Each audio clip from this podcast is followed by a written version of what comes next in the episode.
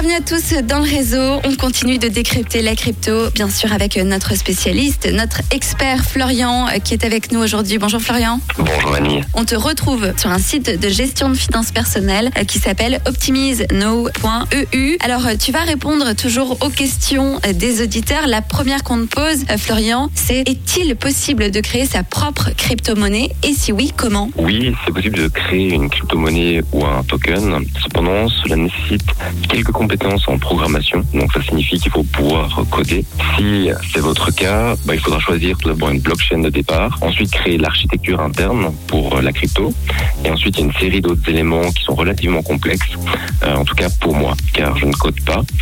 Et l'autre solution pour créer cette, sa crypto, c'est d'engager quelqu'un, si on ne code pas, qui lui est capable de faire le travail pour nous. Et après, bah, le tour est joué. Et la seconde étape, il suffira de trouver, si on peut dire, un échangeur ou un exchange, comme on le dit en anglais, qui sera d'accord de lister le token ou la crypto. Et puis après, ça permettra de la rendre accessible à tous.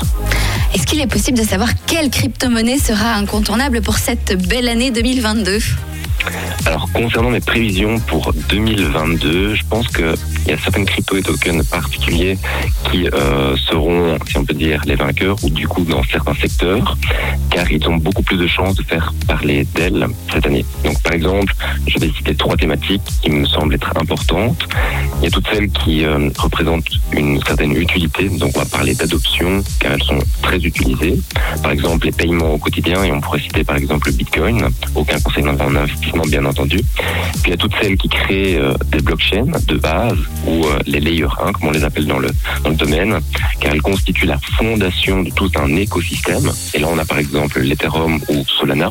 Puis on a également toutes les solutions alternatives au layer 1 qu'on appelle là les layer 2 et qui elles, ben, elles visent à résoudre des problèmes des blockchains de base. Par exemple, on a Métis. Florian, on se retrouve dans un tout petit instant pour continuer de décrypter la crypto avec toi, notamment euh, parler de ta newsletter. À tout de suite sur Rouge.